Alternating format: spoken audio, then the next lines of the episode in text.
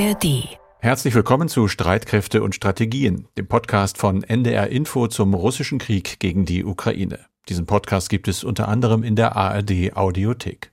Heute ist Freitag, der 6. Oktober. Wir zeichnen die Folge um 12 Uhr auf. Und wir, das sind Kai Küstner aus Dakar im Senegal.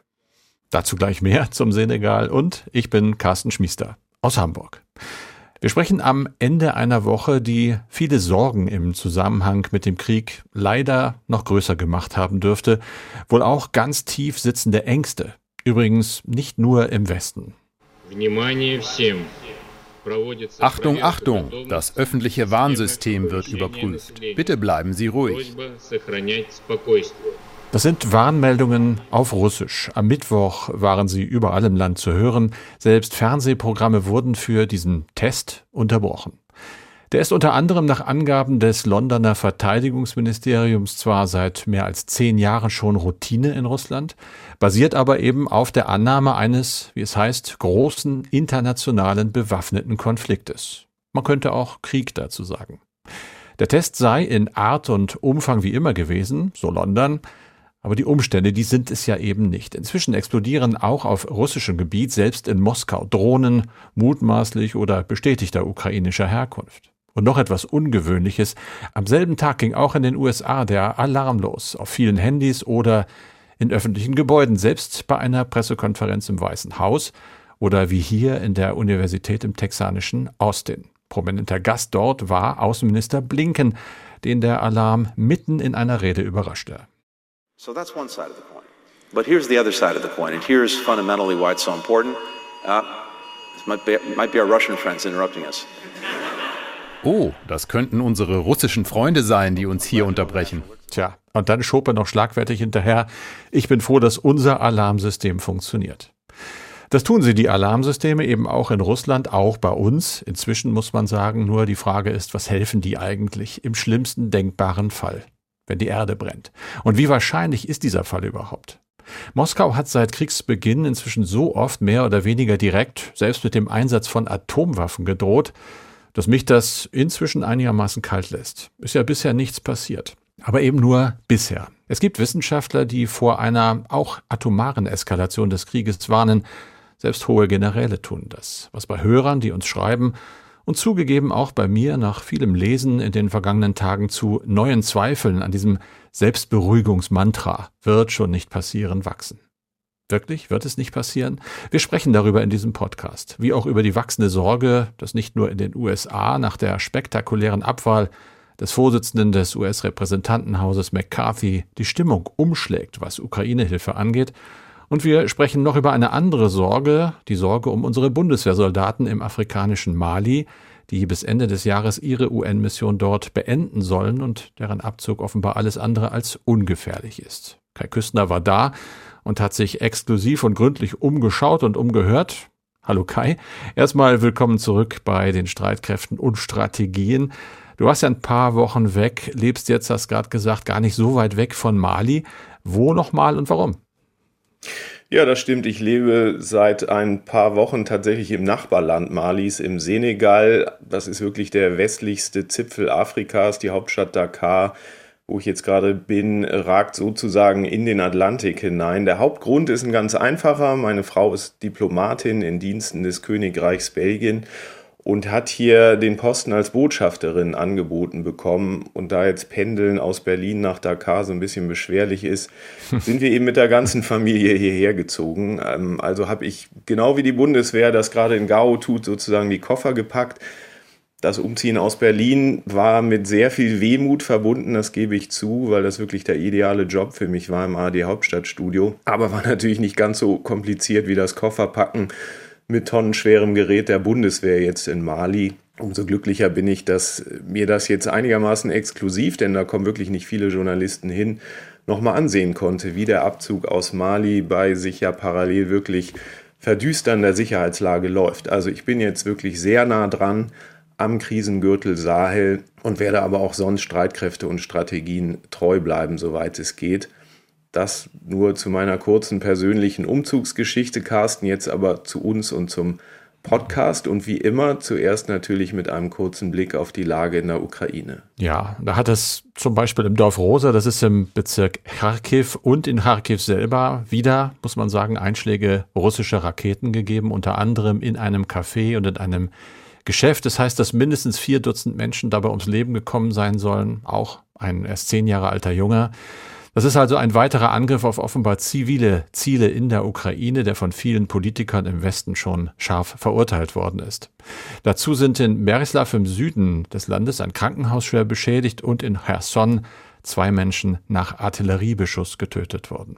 Das klingt so alltäglich, ist es auch, aber es ist natürlich in jedem Fall immer sehr, sehr schrecklich und tragisch. Es gibt dann militärische Meldungen, nach denen die Ukraine im Süden der Stadt Bachmut vorgerückt sein soll. Nordwestlich dieser Stadt habe die ukrainische Armee, sie sagt das selber, russische Angriffe zurückgeschlagen. Wir können das wie immer nicht unabhängig überprüfen. Wir haben viele Quellen. Dazu gehört unter anderem auch die Süddeutsche Zeitung und die schreibt, dass die Lage im Süden etwa unklar ist. Rund um das Dörfchen Robertüne gibt es weiterhin offenbar schwere Kämpfe. Und beide Seiten melden Erfolge, das kennen wir auch. Und in beiden Fällen können wir das natürlich nicht unabhängig überprüfen. Es gibt geolokalisiertes Bildmaterial, so die Süddeutsche, die sagt, ja, wir können einige ukrainische Geländegewinne nachvollziehen, aber die Frage ist, inwieweit die Ukraine schafft, diese Gewinne auch zu halten. Es gibt weitere Meldungen. Russische Behörden sagen, dass die Ukraine jetzt auch ihrerseits Angriffe auf Stromversorgung auf russischem Territorium, also nicht auf besetztem, sondern wirklich russischem Territorium äh, ausgeführt hat. Drei Landkreise entlang der Grenze sei, werden da erwähnt. Da sollen Umspannwerke getroffen worden sein von Drohnen. Umgekehrt berichtet die Ukraine wieder, dass es etwa in den Bezirken Odessa, Mikolajew und Kirowochet neue Drohnenangriffe der Russen gegeben hat. Und auch das kennen wir die meisten, aber eben nicht alle dieser Drohnen seien abgefangen worden. Also es bleibt im Wesentlichen ja bei der bisherigen Lage Kämpfe, aber kaum Bewegungen an der langen Front. Und es gibt weiter russische Angriffe, du hast es erwähnt, auch auf zivile Ziele in der Ukraine mit vielen Opfern. Die Reaktionen im Westen darauf sind klar, diese Angriffe werden allgemein verurteilt während die Debatte um die weitere Unterstützung der Ukraine im Westen aber nicht nur Einigkeit erkennen lässt. Hm. Das liegt auch an Berlin, Carsten. Ja, ganz aktuell an Berlin. Äh, die Meldung war eine der großen Schlagzeilen sicherlich äh, dieser Woche, nach der der Bundeskanzler, also Olaf Scholz, trotz ja wirklich langer und vieler Bitten der Ukraine gesagt hat, vorerst gibt es keine Taurus-Marschflugkörper für das Land. Äh, das ist sicherlich etwas, was die Ukrainer nicht äh, sehr gerne hören werden. Und ich weiß nicht, ob sie die zweite Nachricht trösten kann. Äh, die beiden haben sich ja getroffen in Granada am Rand des Europagipfels in Spanien, Zelensky und Scholz. Und da hat Scholz gesagt, über Winter gibt es noch ein weiteres Patriot-Flugabwehrsystem aus Deutschland geliefert. Aber das Entscheidende ist, glaube ich, im Moment dieses vorläufige Nein zu Taurus. Scholz begründet das damit, dass er offenbar die Gefahr sieht, dass Deutschland in den Krieg hineingezogen wird. Das ist ja auch schon lange immer wieder der Grund für Entscheidungen, sage ich mal, wertneutral der Berliner Regierung. Hier geht es beim Taurus-Einsatz darum, dass äh, angeblich für den Einsatz dieses Waffensystems, das als hochwirksam gilt, Geodaten, also Koordinaten letztlich geliefert werden müssten aus Deutschland, mit denen dann der Computer, einer der drei Navigationscomputer gefüttert wird. Äh, da macht sich Scholz Sorgen, dass das eben von russischer Seite als aktive Beteiligung am Krieg gewertet wird. Es gibt dann wohl auch noch die Sorge in Berlin, dass die Kertschbrücke mit einem solchen Marschflugkörper zerstört werden könnte. Das ist ja die Verbindung und die wichtige Versorgungsverbindung zur besetzten Krim. Reaktion darauf stark wie erwartet. Es gibt viele Experten, die zum Beispiel die Brisanz dieser Geodaten bestreiten, die teilweise sagen, braucht die Ukraine gar nicht, haben sie selber. Das geht jetzt über mein Fachwissen hinaus, aber es wird heftig diskutiert, auch in sozialen Medien. Und es gibt äh, natürlich immer wieder den Hinweis, dass zum Beispiel Frankreich und Großbritannien schon ihrerseits Marschflugkörper geliefert haben, wenn auch mit kürzerer Reichweite und dadurch jetzt nicht von Russland als Kriegspartei betrachtet werden. Das gelte eben auch so das Argument der Befürworter einer Lieferung für Deutschland. Und wir haben ja relativ häufig darüber berichtet. Politisch, logischerweise gibt es Kritik an der Entscheidung von Scholz, vor allem aus der Union, aber eben auch von einigen Politikern der Ampelkoalition aus der FDP und auch aus Kreisen der Grünen. Und da gibt's ja auch noch andere Länder, äh, Kai, die vorsichtig ausgedrückt nicht ganz so eindeutig gegen Putin stehen. Da muss man Polen nennen. Nach, also die stehen schon eindeutig gegen Putin, aber die haben halt mit der Ukraine ein Problem nach dem Streit um Getreideimporte. Dann gibt es Ungarn, das unter anderem weiter bremst beim NATO-Beitritt Schwedens. Und es gibt neuerdings die Slowakei. Dieses Land hat jetzt die Entscheidung über weitere Militärhilfe für das Nachbarland Ukraine auf Eis gelegt, und zwar so lange, bis es da eine neue Regierung gibt. Es gab nämlich Wahlen. Die hat der prorussische Linkspopulist Robert Fico gewonnen und die Präsidentin des Landes, Kaptuva, hat erklärt, solange wir keine Regierung haben, können wir da nicht entscheiden, denn das muss die Regierung entscheiden. Hintergrund, und das ist eben einer der Gründe für die Sorge um äh, die Unterstützung der Slowakei, dieser Fico hat im Wahlkampf gesagt, dass es unter seiner Führung äh, nicht einen Schuss Munition mehr für die Ukraine geben werde. Und er hat zur besseren Beziehungen mit Russland aufgerufen. Das Ganze macht natürlich die Menschen nervös. Gemessen übrigens am Bruttoinlandsprodukt, ganz wichtig, ist die Slowakei bisher einer der größten europäischen Unterstützer der Ukraine. Man muss aber eben sagen, bisher. Also es sind jetzt erstmal keine günstigen Vorboten für die Ukraine. Und dazu kommt einer der wichtigsten Helfer, ja völlig unbestritten, die USA. Ähm, da fragt sich auch, ob das mit der Unterstützung dort so bleibt. In gut einem Jahr sind da Präsidentschaftswahlen in den USA erst einmal, macht aber eine andere Wahl Schlagzeilen und zwar weit über Amerikas Grenzen hinaus. Ja, das war die historische Abwahl des Sprechers des Repräsentantenhauses McCarthy, ein Republikaner. Sowas hat es in der gesamten Geschichte der USA noch nicht gegeben. Eine gute Handvoll rechtsäußerer Republikaner hat ihn mit den Stimmen der Demokraten, die dort die Minderheit stellen, im Repräsentantenhaus zu Fall gebracht. Und damit kann der Kongress jetzt erstmal nicht arbeiten, bis ein Nachfolger, wahrscheinlich eher unwahrscheinlich eine Nachfolgerin gewählt ist. Das soll zwar in den kommenden Tagen äh, passieren, aber erstmal liegt die Politik auf Eis und die Nerven Nerven liegen blank bei ganz vielen, denn es geht eben auch nicht nur um äh, interne sozusagen amerikanische Politik, es geht halt auch um viel Geld, auch für die Ukraine, für die Hilfen. Und weil es unter Republikanern ja vor allem um Trump herum Stimmen gibt, viele Stimmen, die diese Hilfen nicht mögen, die sie nicht wollen, wächst natürlich die internationale Sorge vor einem Kurswechsel der USA, übrigens auch bei Präsident Biden. Das macht mir Sorgen, aber ich weiß, dass es eine Mehrheit in beiden Kongressparteien für die Ukraine-Hilfe gibt. Und genau darauf setzt auch der ukrainische Präsident Zelensky. Was soll er auch sonst machen, Kai? Der ist ja beim informellen EU-Gipfel im spanischen Granada dabei und er hat sich zum Thema Sorgen sehr eindeutig und nachvollziehbar geäußert. You know, I think that in Ukraine we finish worry uh, the first days of full-scale war. Ich denke, dass wir in der Ukraine schon in den ersten Tagen des Krieges aufgehört haben, uns Sorgen zu machen. Dafür ist es zu spät. Wir müssen mit diesem Krieg umgehen. Und was die Vereinigten Staaten angeht, ich war in Washington bei Präsident Biden und er hat mir seine 100-prozentige Unterstützung zugesagt, wie auch die parteiübergreifende Unterstützung im Kongress.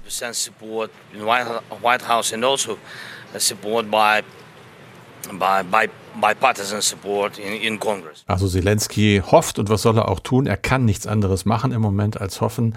Und das gilt äh, am Ende natürlich auch für die Haltung der näheren Nachbarn und Unterstützer, weil es auch da eben durchaus Risse gibt, aus Sicht der Ukraine bedenklich und diese Risse werden nicht kleiner.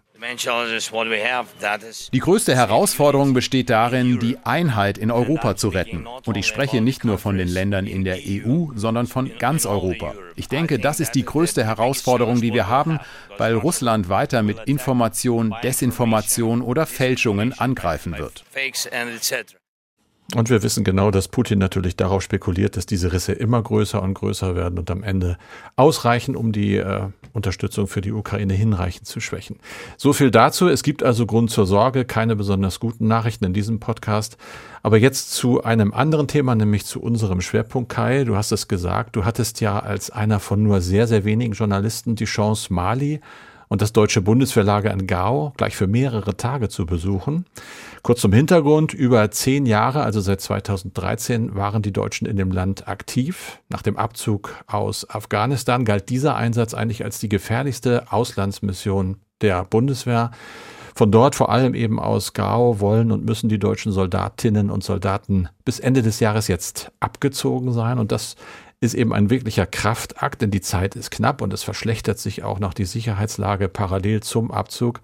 Eine Verbindung zu Russland und zur Ukraine gibt es übrigens auch, und zwar dadurch, dass die malische Armee auf russische Wagner-Söldner setzt. Aber fangen wir mal mit der Sicherheitslage an, Kai. Was passiert da außerhalb des deutschen Camps? Ich glaube, man kann sagen, die Lage verdüstert sich äh, im Grunde fast täglich. Das hat äh, gar keine Frage spürbar mit dem Abzug der Bundeswehr und der UN-Blauhelme unmittelbar zu tun. Es waren ja zeitweise bis zu 12.000 UN-Soldaten vor Ort, 1200 der Bundeswehr. Und die haben aus meiner Sicht, so würde ich es mal nennen, zumindest kleine Inselchen der Sicherheit in Nordmali, also im Raum Gao, geschaffen, haben wie so eine Art Puffer zwischen den sich bekämpfenden Gruppen gestanden und gewirkt.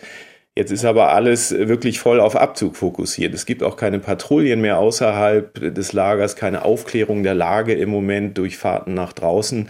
Und so prallen da jetzt die Konfliktparteien mit voller Wucht aufeinander. Das sind zum einen die malische Armee auf der einen Seite, du hast es erwähnt, unterstützt von russischen Söldnern und ein wirklich unübersichtliches Gestrüppgemisch von Terrorgruppen in der Mehrzahl Al-Qaida, aber auch dem sogenannten Islamischen Staat nahestehend und dazu auch noch Tuareg-Separatisten, die ihren eigenen Staat im Norden Malis errichten wollen. Und was noch dazu kommt, es ist fast so eine Art Wettrennen um frei werdende UN-Lager entstanden. Die sind heiß begehrt. Die werden ja offiziell an die malischen Behörden übergeben. Das soll auch in Gao so passieren mit dem Camp, aber oft steht sozusagen schon der malische Armeechef daneben und lässt sich den Schlüssel dann gleich in die Hand drücken.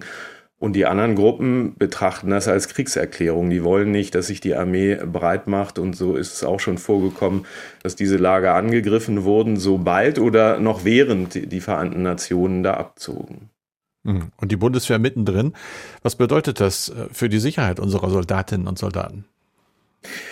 Also sämtliche Experten, Personen, die die Sicherheitslage draußen gut kennen, mit denen ich gesprochen habe, die sind sich eigentlich einig, dass die Deutschen, die Blauhelme auch der anderen UN-Nationen kein direktes Anschlagsziel eigentlich sind. Warum sollten auch die Terrorgruppen ihre Kräfte jetzt verschleißen, indem sie die ohnehin abziehenden Truppen angreifen. Äh, General Bernd Schütt ist als Chef des Einsatzführungskommandos sozusagen der Herr über alle Auslandseinsätze der Deutschen. Den habe ich vor Ort in Gao gesprochen, als er dort zu Besuch war. Ich stelle fest, wir sind kein unmittelbares Ziel. Das ist anders als in Afghanistan. Wir können aber natürlich durch indirekte Auswirkungen hier jederzeit betroffen sein. Aber gleichzeitig leugnet auch niemand, dass sich die Sicherheitslage verdüstert vor den Toren des deutschen Camps.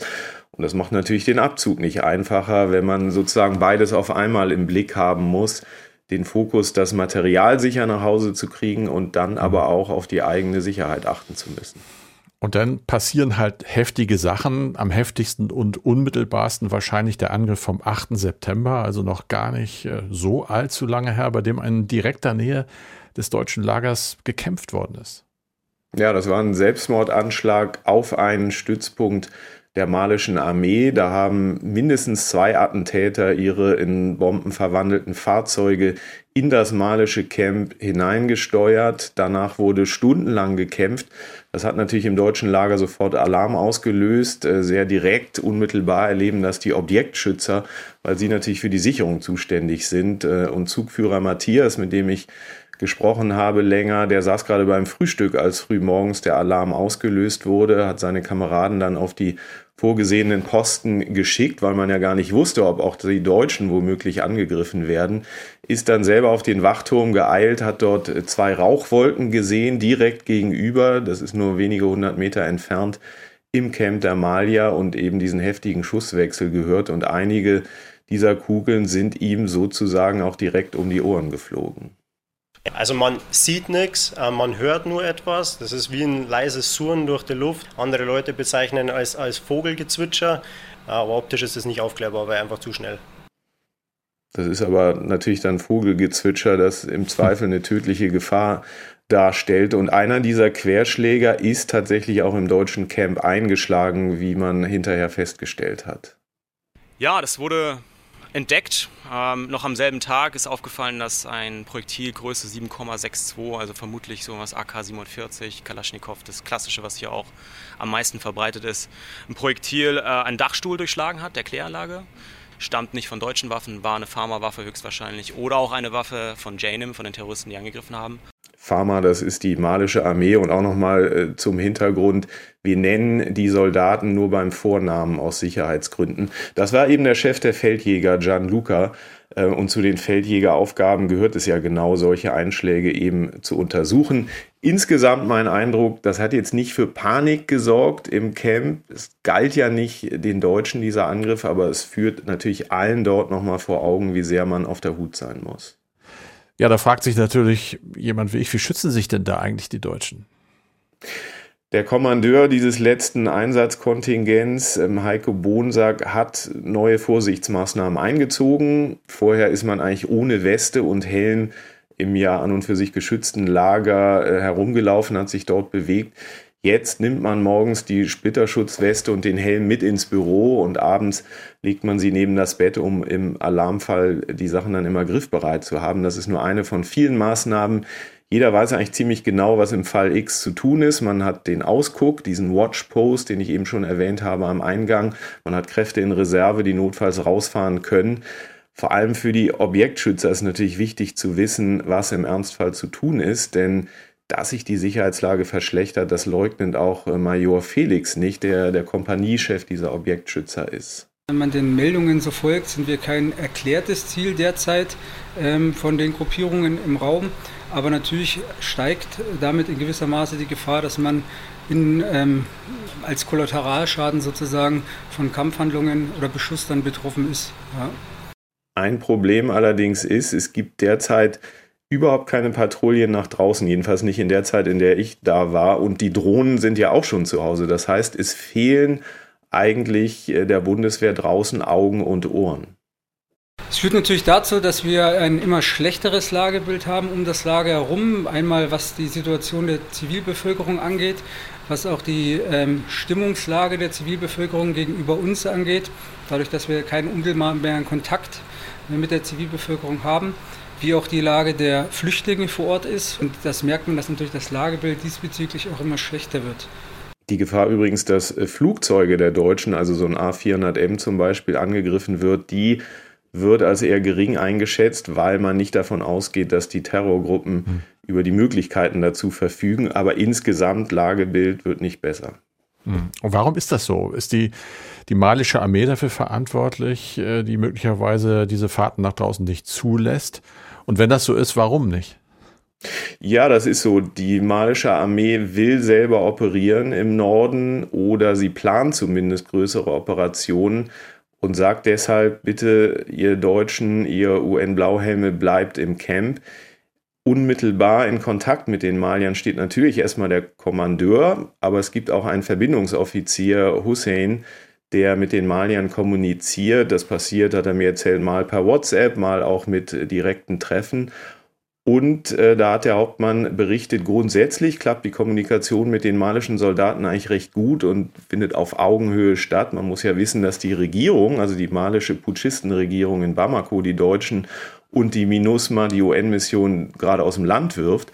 Aber was diesen 8. September angeht, also diesen Anschlag, da war der Informationsfluss ähm, doch eher schleppend. Thema, was nur sehr spärlich behandelt wurde. Einerseits, weil wir es auch nicht sonderlich aktiv angesprochen haben, ähm, weil wir aber auch schon gemerkt haben, dass die Malier nicht zu gerne Informationen preisgeben würden. Äh, letzten Endes liegt es ja auch nicht in deren Interesse, hier Schwäche zu zeigen in dem Gebiet, sondern lieber nach außen hin die Ruhe zu bewahren und na, politisch auch irgendwo beweisen zu wollen, dass es auch ohne MINUSMA gehen würde oder gehen soll dann bald. Bei all dem muss man wissen, äh, der Grund, warum die Bundeswehr jetzt so schnell raus muss, ist ja, dass die Militärregierung verkündet hatte, alle UN-Truppen haben das Land bis Ende des Jahres zu verlassen. Also es ist tatsächlich ein Rauschmiss. Mhm. Jetzt habe ich mir eine Sache eben gemerkt, weil das ja wiederum die Verbindung zu Russland äh, ist. Eine Verbindung. Welche Rolle spielen nach deinem Wissen die Russen bei all dem? Also konkret die Wagner-Söldner. Ja, die Russen sind ganz klar im Moment der erklärte Wunschpartner der malischen Armee. Die UN-Blauhelme machen ja zum Beispiel keinen Antiterrorkampf. Die Franzosen, die das vorher mal getan hatten, die wollten die Malier nicht mehr. Die Russen, muss man immer dazu wissen, statten die malische Armee nicht nur mit Waffen aus, sondern gehen mit ihnen auch direkt in Kämpfe, ohne Rücksicht auf Zivilbevölkerung bisweilen. Und das hat den Job der Deutschen, der Vereinten Nationen natürlich viel, viel schwieriger gemacht. Wir erinnern uns noch, die Aufklärungsdrohnen, die Heron durfte monatelang zum Beispiel nicht fliegen. Jetzt ist sie wieder schon zu Hause in Deutschland. Vermutlich auch, weil die Russen eben nicht ausspioniert werden wollten, die da unmittelbar auch in der Nähe des deutschen Camps sich angesiedelt haben.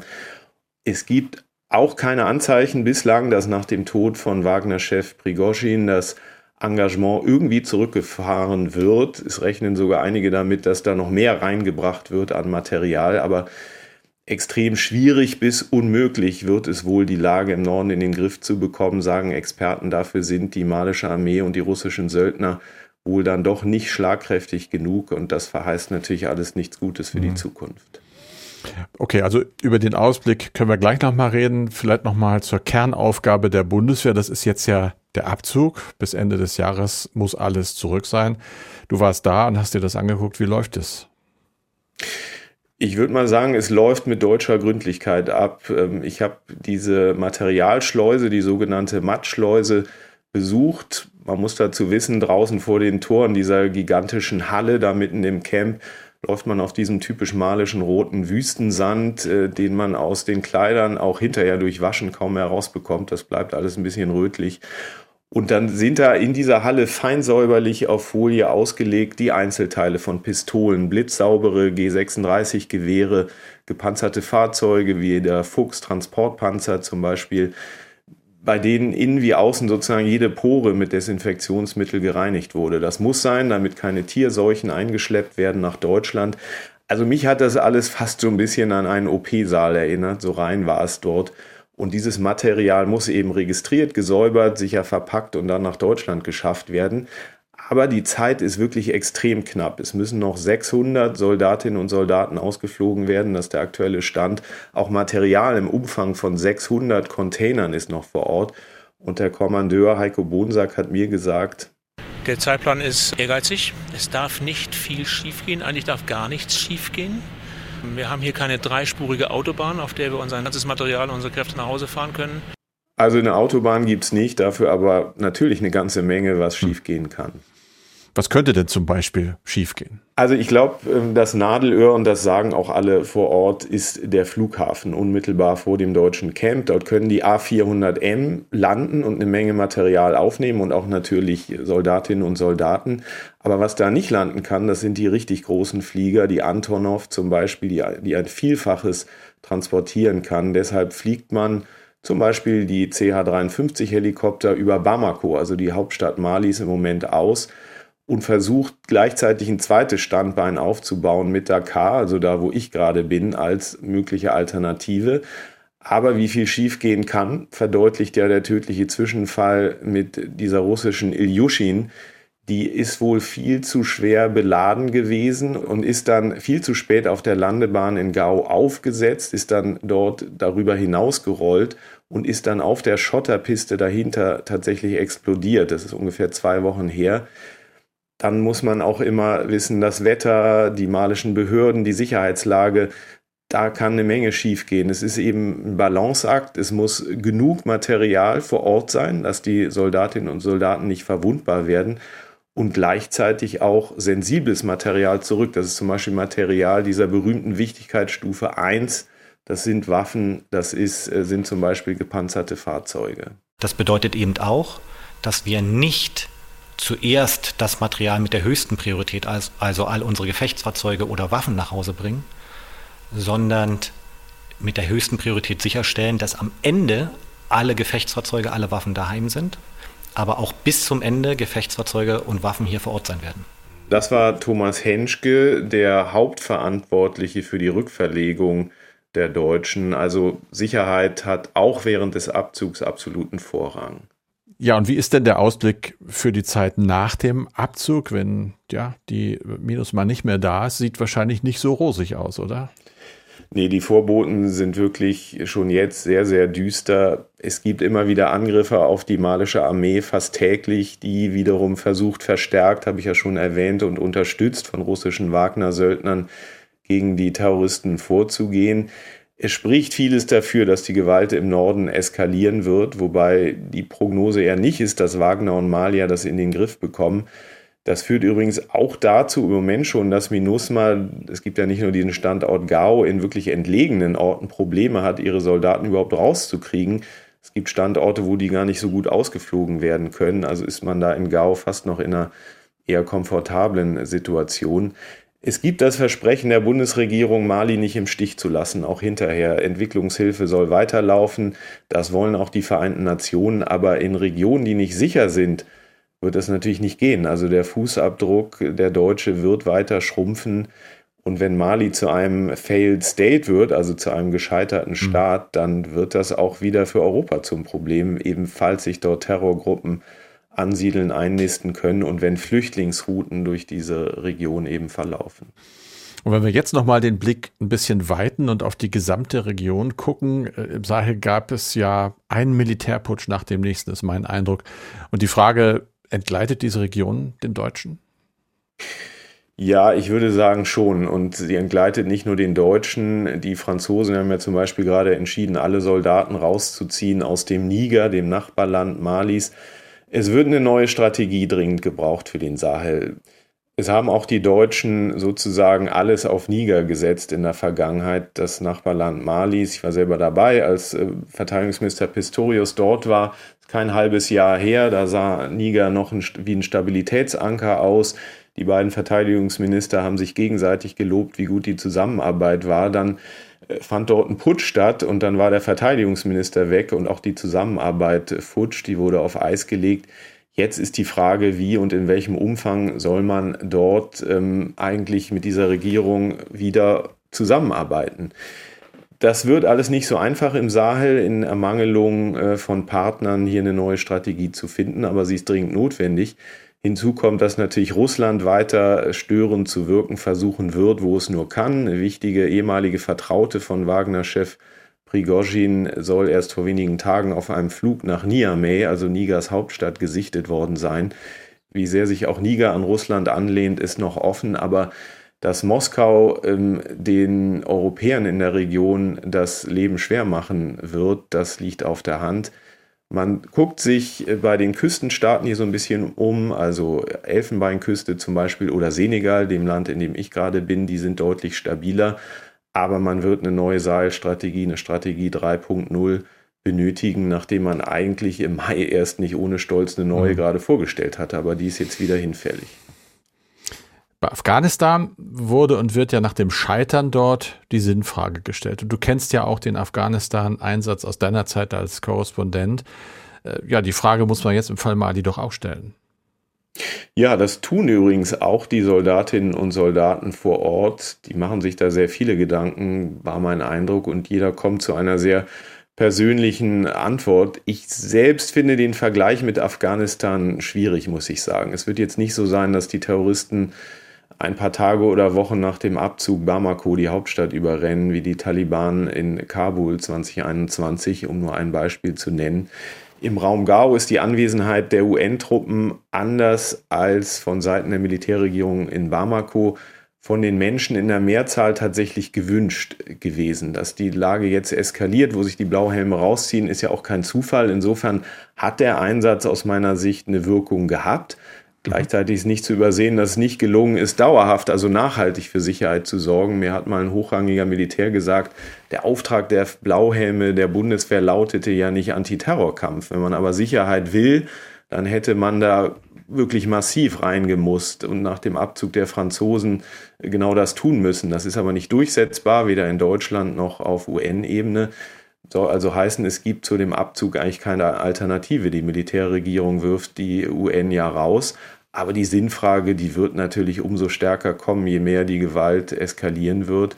Und da sich das Land jetzt wieder ähm, zum Urzustand sozusagen zurückentwickelt, zu der Lage, die wir vor mehr als zehn Jahren hatten, als dort erbittert gekämpft wurde, da drängt sich die Frage unwillkürlich auf. Was haben die Deutschen, was haben die UN da eigentlich mhm. bewirkt?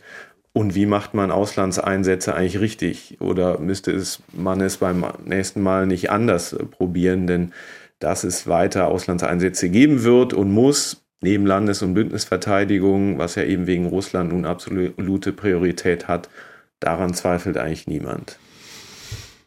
Viele offene Fragen, Kai. Dankeschön. Und ja, gut, dass du heil wieder da bist. Diese Rückkehr, die heile Rückkehr wünschen wir natürlich den Soldatinnen und Soldaten der Bundeswehr auch, die im Moment noch in Mali sind. Apropos heil zurück, Carsten, ohne Schaden aus einer gefährlichen Situation raus.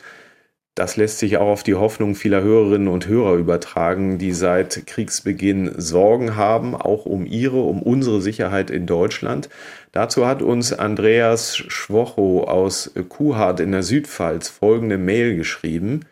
Er schreibt, jüngst hat der oberste Militär Deutschlands, Herr Breuer, gefordert, die Verteidigungsfähigkeiten weiter auszubauen, da eine Eskalation des Krieges in der Ukraine möglich wäre. Ich habe nur kurz, schreibt er, eine Pressemitteilung gelesen und weiß nicht, was er genau gesagt hat. Jedoch habe ich mir schon oft die Frage gestellt, wie Russland so etwas bewerkstelligen sollte. Außer Atombomben sind doch die meisten Ressourcen in der Ukraine ausgelastet, wenn sogar schon die Militärbasen und Verteidigungsanlagen zu NATO-Anrainerstaaten ausgedünnt werden. Ich sehe, außer vielleicht noch in einzelnen Angriffen oder Terroranschlägen auf Weststaaten, schreibt Herr Schwocho, keine Möglichkeiten, wie das flächendeckend gehen soll. Oder anders gefragt, wie müsste man sich so eine Eskalation aus eurer Sicht vorstellen? Eine spannende, interessante Mail. Ich fange mal an, kurz nochmal zu Generalinspekteur Breuer. Der hat bei der Einführung des neuen deutschen NATO-Botschafters in Brüssel diese erwähnte Rede gehalten. Darüber gab es Berichte unter anderem bei dpa, bei der deutschen Presseagentur. Die fing mit dem Satz an, ich zitiere mal, Breuer hält eine weitere Eskalation des derzeitigen Krieges in Europa für nicht ausgeschlossen und dringt deswegen auf einen Ausbau der Verteidigungsfähigkeiten Deutschlands und der NATO. Er wird dann äh, zitiert und äh, dass er gesagt hat, äh, dass die Anzeichen für Russlands Angriff auf die Halbinsel Krim im Jahr 2014 und dann im Jahr 22 den Angriffskrieg, die, die Zeichen dafür eigentlich klar gewesen seien. Man hatte damals aber äh, in einer Komfortzone sich ja befunden und sei da auch äh, gerne geblieben. Wir haben das nicht glauben wollen, wird er zitiert. Die Konsequenz der Entwicklungen sei, dass man nun die Partner unterstützen müsse, die als mögliche neue Frontstaaten gesehen würden. Das hat äh, Breuer gesagt. Die Bundesrepublik tue dies mit der Aufstellung einer Bundeswehrbrigade in Litauen. Darüber haben wir berichtet. Äh, noch ein bisschen DPA zum Schluss. Russlands illegaler Angriffskrieg in der Ukraine unterstreicht die Relevanz kampfbereiter Streitkräfte, so Breuer in der Rede beim Empfang des deutschen NATO-Botschafters Gesa Andreas von Geier. Es sei in der Vergangenheit gut gewesen, strategische Geduld und strategische Gelassenheit gehabt zu haben. Heute müsse man aber schneller sein. Soweit dieser Bericht. Und wie liest du das, Carsten? Droht da tatsächlich eine Eskalation? Ich habe zumindest mal nachrecherchiert. Ich habe das Manuskript dieser Rede, die er übrigens auf Englisch gehalten hat, im Netz gefunden. Den Link haben wir in den Show Notes. Und ja, General Breuer spricht äh, im Manuskript tatsächlich von westlichem Wunschdenken nach dem Ende des Kalten Krieges. Die Bundeswehr müsse fit gemacht werden und die NATO fit bleiben für Challenges in the security environment heißt es, also für Herausforderungen auf dem Gebiet der Sicherheit. Das Wort Eskalation, das steht so aber zumindest nicht im Manuskript der Rede und ich gehe mal davon aus, dass er sie nah am Manuskript, also wohl wörtlich auch so gehalten hat. Also heißt das alles halb so schlimm, keine Angst, wir schaffen das?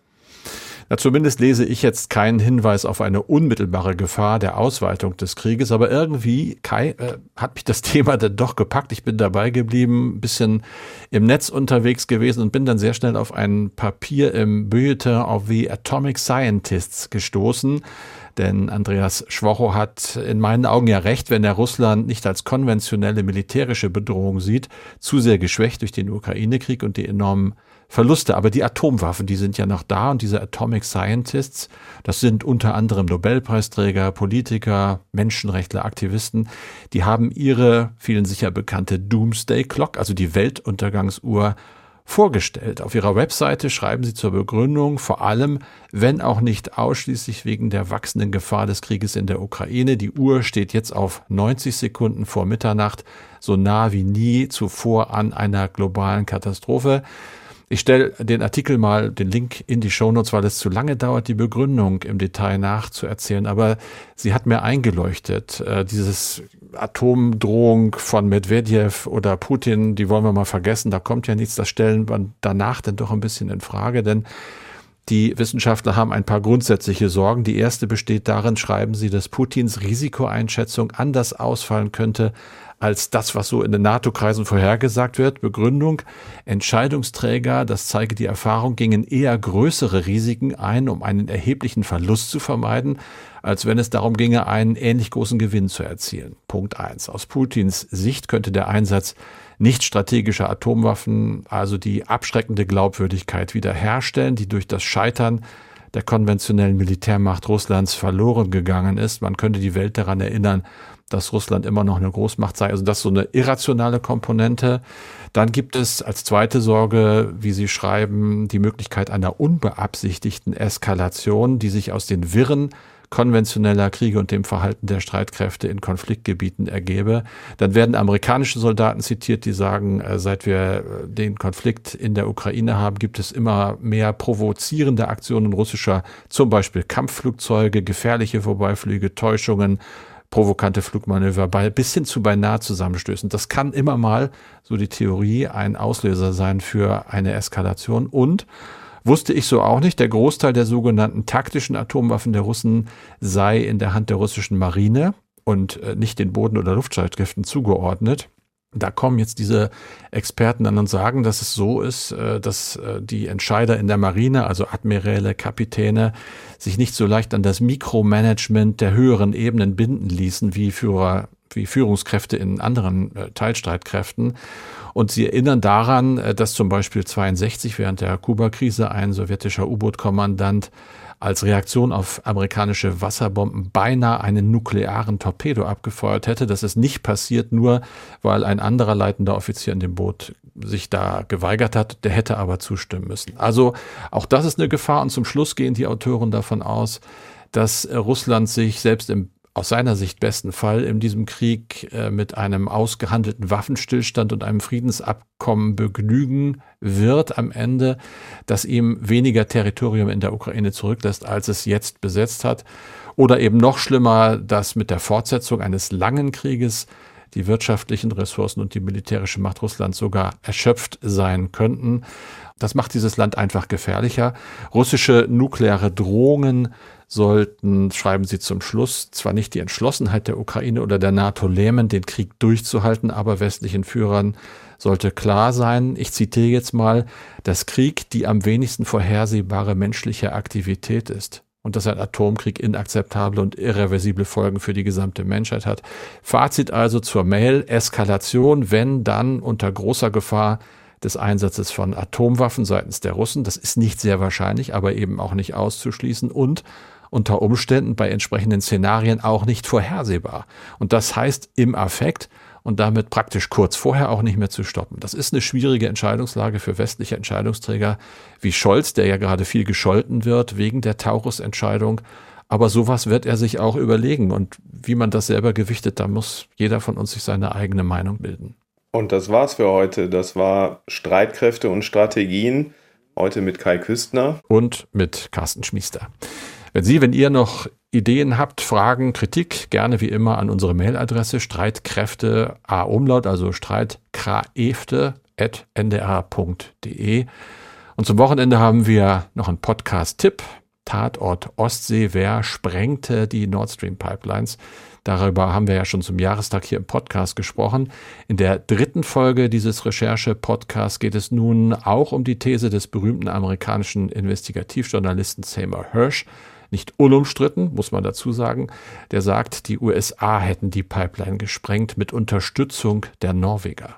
Ich bin Markus Engert und in diesem Podcast geht es um einen der rätselhaftesten Sabotageakte unserer Zeit. Vor einem Jahr wird die Ostsee zum Tatort. Vor einem Jahr knallt es unter Wasser.